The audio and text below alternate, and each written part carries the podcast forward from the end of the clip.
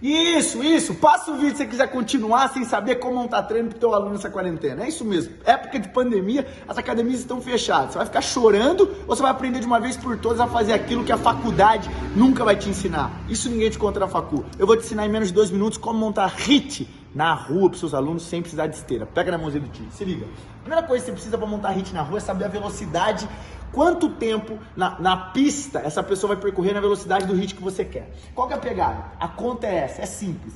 A pista, o metros da pista, vezes uma hora em segundos, dividido pela velocidade que você quer do hit, vezes mil. Pega na mãozinha que vai ficar simples. Vamos supor que a pista da sua aluna, que você quer montar o hit, é o, é o quarteirão dela. E o quarteirão dela tem 400 metros. Então, 400 metros vezes uma hora em segundos. Uma hora em segundos é 3.600. Dividido pela velocidade do hit que você quer, que é 10 km por hora, que é o VO2 máximo dela, vezes 1.000. O que, que vai dar essa conta, professor Adonis? Vai dar 1 milhão 440 mil dividido por 10 mil. Isso vai dar, meus zoologistas, 144 que, que é isso aqui? 144 segundos. Ou seja, em 144 segundos, essa pessoa vai percorrer o quarteirão dela de 400 metros e ela vai estar a 10 km por hora. Como que você faz isso para transformar em minutos que é mais fácil? Ora, se um minuto tem 60 segundos, você tem 60 mais 60, 120.